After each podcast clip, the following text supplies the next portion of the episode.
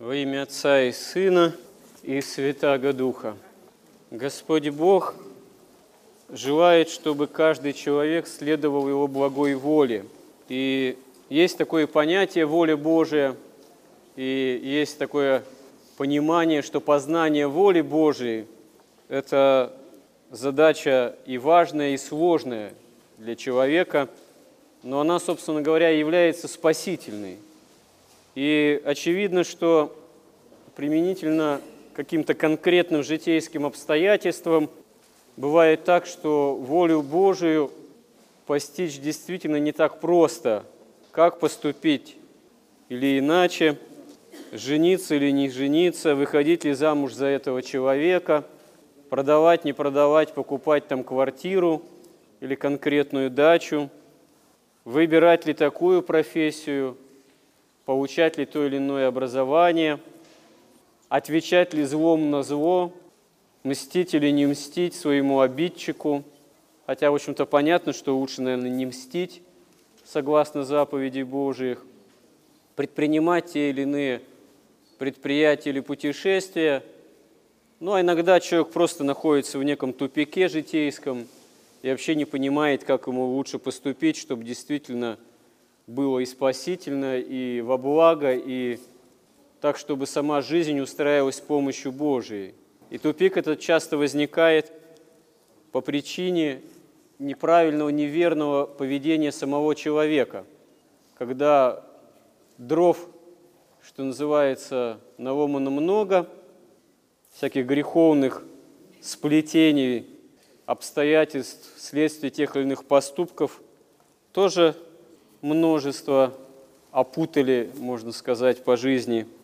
И иногда действительно не ясно, а как лучше поступить. А иногда кажется, что и вообще, как ни поступи, все равно все вряд ли в одночасье наладится, и вряд ли те или иные проблемы в одночасье разрешатся. Хотя Христос в Евангелии говорит, что «Ищите прежде Царство Небесного – и все земное приложится вам, и все сие приложится вам, земное. Земной достаток, необходимые средства для осуществления этой жизни, иногда даже и с избытком. Ну, иногда без особого избытка, потому что порой ситуация общая, историческая, социальная этому не благоприятствует, хотя Господь всегда готов человека наделить всем тем, что необходимо для этой земной жизни, если человек ищет Царство Небесного. Но когда мы Царство Небесное, Царство Небесного не ищем, а оставляем его на потом, именно по такому остаточному принципу, что называется, когда получается, что человек ищет всего сего вот земного – и надеяться, что Царство Небесное приложится само собой, разумеется, то вот в плане познания воли Божией, исследования заповедям Божьим, это очень серьезная ошибка, потому что она и является причиной многих и многих, в общем-то, бедственных и тупиковых ситуаций. Как часто может священник услышать, ну, не причащался там уже несколько лет – храм иногда только забегаю свечку поставить, потому что все некогда. Все работа, служба, бизнес, дача, картошка. Ну, в общем, некогда. Вот. Только иногда вот забежать есть время. Ну и получается, что человек все силы и время тратит на устроение проходящей земной жизни, временной, а на Царство Небесное в попыхах уделяет время забежать иногда свечку поставить. Ну а что удивляться тогда, что вот это все земное, оно порой начинает представлять какие-то неразрешимые проблемы. Оно не осуществляется так, как хотелось бы. Действительно, человек тогда оказывается порой в каком-то житейском и нравственном тупике по очень простой причине, что Бог изгоняется из этой жизни, изгоняется не прямо, что, мол, Господи, уходи. Хотя Адам, когда согрешает, в раю начинает прятаться от Бога и говорит, голос твой я услышал и убоялся, решил от тебя спрятаться. То есть фактически это прямое такое отвержение Бога общения Адамом, что не хочу с тобой иметь дело, я тебя боюсь. Лучше я буду сам по себе, со своей Евой.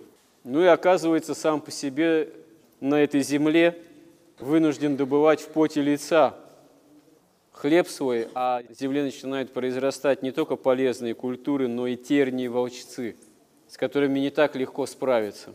И вот парадокс своего рода в том, что грех – это не обязательно что-то такое из ряда вон выходящее, хотя и этого хватает.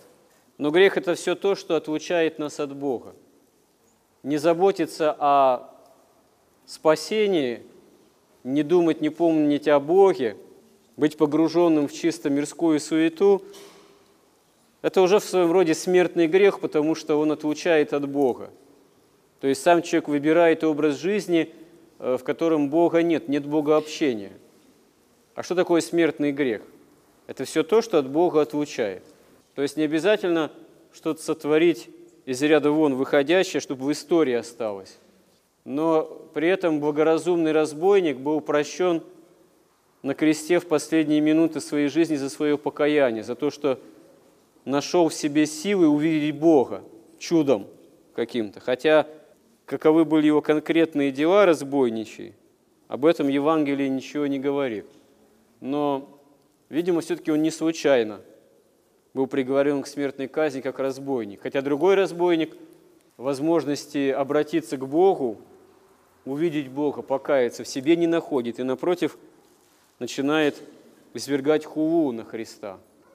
И вот Новый Завет, Евангелие и апостольские послания, и деяния, и откровения Иоанна Богослова нам свидетельствуют – все Писание новозаветное свидетельствует с особой силой, и весь уже двухтысячелетний опыт церкви свидетельствует о том, что вот оно, богообщение возможно, вот оно спасение. Оно не где-то сокрыто, оно действительно уже приблизилось, оно дано, оно явлено. Как говорит апостол в послании к римлянам – Ибо ныне ближе к нам спасение, нежели когда мы уверовали. Ночь прошла, а день приблизился. Итак, отвергнем дела тьмы и облечемся в оружие света. Как днем будем вести себя благочинно, не предаваясь ни пированием и пьянству, ни сладострастию и распусту, ни ссорам и зависти. Но облекитесь Господа нашего Иисуса Христа и попечение о плоти, и не превращайте в похоти. То есть День духовный наступает с явлением Христа. Ночь греха остается в человеческой истории уже в Ветхом Завете. Уже все дано для спасения. Во Христе все дано. Дано оружие света, как говорит здесь апостол. А попечение плоти, которые могут стать похотями в человеке, это есть страсти, которые продолжают в человеке воевать против нашего спасения. Да, каждый человек, даже уже крещенный, он еще не является полностью избавленным от греха. Еще человек по факту обращения ко Христу и по факту крещения еще не является таким святым, как преподобный Серафим Саровский или преподобный Сергий Радонежский или кто-то из древних преподобных. Но человеку уже дано орудие, оружие благодати против собственных страстей, которые в нас воюют против нас, против того, чтобы мы спасались. И осуществление христианской жизни – это и есть возможность победы над грехом. Это и есть победа над грехом, которая может осуществиться в нас, в каждом человеке, когда человек вооружится против собственного греха благодатью Божией благодатью Божией, светом Христовой истины. И еще даже до явления Христа в мир, уже понимание того, что знание правды Божией возможно, оно никуда не уходило из истории, на то они и были пророки в Ветхом Завете. Пророки – это были те праведные люди, которые были действительно способны и внутренне, и внешне услышать голос Божий, внять правде Божией, которые еще в ветхозаветных условиях попечение о плоти не превращали в похоти, которые могли несколько приподняться над заботами этой только земной жизни, над попечениями только житейскими, над задачами только социальными там, или осуществление власти, или какими-то там проблемами, связанными с военными столкновениями с другими народами. Потому что пророки, они понимали, что и военные победы, и исторические какие-то действия только тогда могут вполне осуществимы быть тем или иным народом, теми или иными людьми, тем или иным человеком, если есть на это воля Божия, если есть помощь Божия, если есть следование правде Божией, воле Божией. А если этого нет в том народе, который, казалось бы, был избран на это Богом, то Господь попускал другим народам побеждать этот народ для его же вразумления.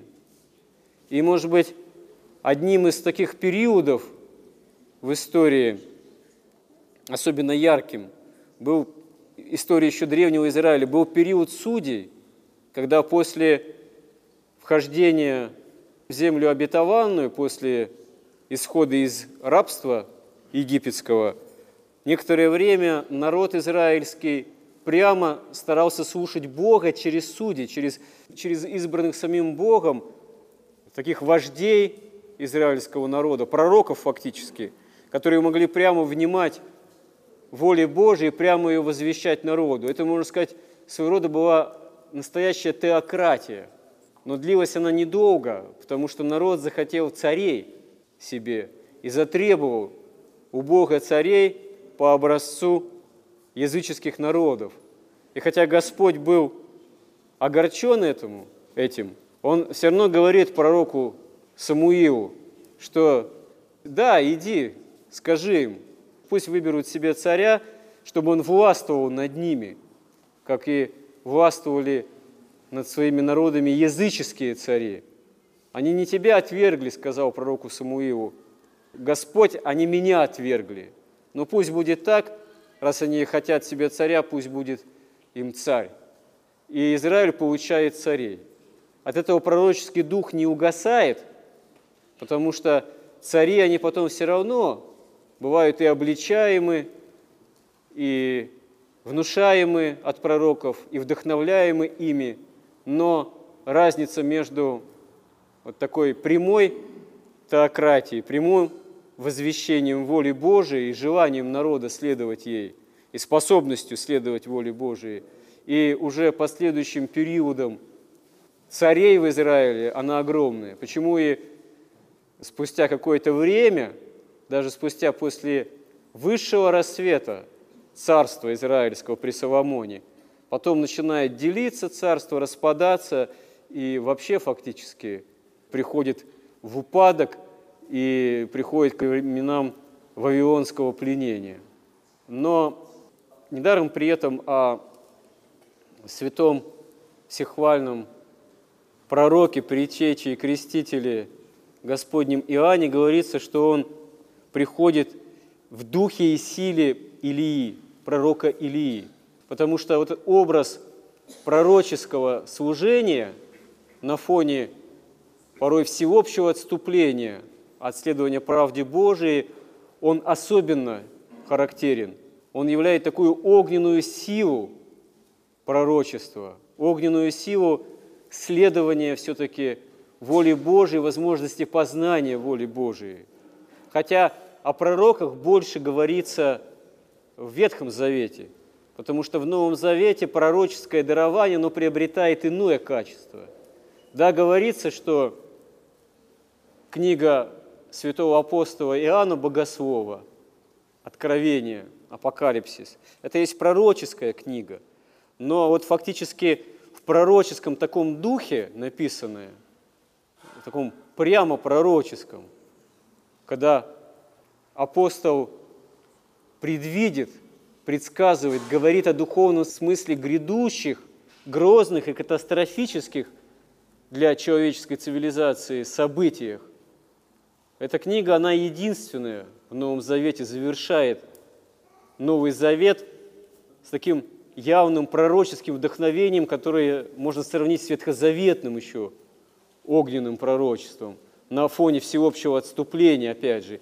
И именно потому, что последние времена истории уже новозаветные, они будут тоже связаны с отступлением окончательным общей массы человечества от Христа. Почему это и будет давать возможность воцариться Антихристу.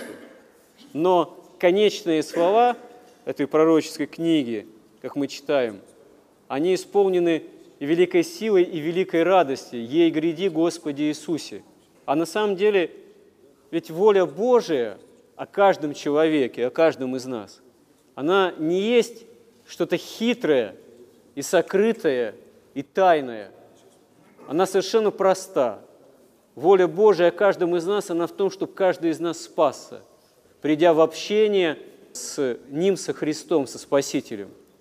И воля Божия, она именно в том, вот в этих словах евангельских, ищите прежде Царство Небесного, то есть жизни вечной, и все земное приложится вам. То есть каковы не были наши обстоятельства, каковы бы ни были обстоятельства нашей земной жизни, как бы она порой, может быть, сложна не была, из-за того, что мы сами ее часто своим неправильным поведением заводим в тупик, все равно всегда можно в этой жизни найти время, найти силы обратиться ко Христу, найти время, найти силы для молитвы, найти время, найти силы для покаяния, для исповеди, для причащения, для просьбы, Господи, помоги мне справиться с самим собой. Господи, управи мою жизнь согласно Твоих заповедей. Боже, милостив, буди мне грешному, потому что я сам ничего не могу своими силами уже сделать. Но Ты, Господи, все можешь. Ты можешь и при моем нерадении, и при моем болезненном состоянии, и при моих немощах все равно укрепить, восставить, направить мою жизнь именно в спасительном таком направлении, вести ее в спасительное русло, чтобы она стала началом жизни вечной. Но для этого действительно мы должны этого захотеть. Для этого мы должны стараться преодолевать собственные похоти, собственные страсти, праздность, ленность, для того, чтобы возыметь именно такую вот направленность жизни, связанную с познанием воли Божией, то есть со спасением, с осуществлением этого спасения в оставшиеся дни нашего такого земного именно проживания, нашего земного поприща. Помоги нам в этом, Господи. Аминь.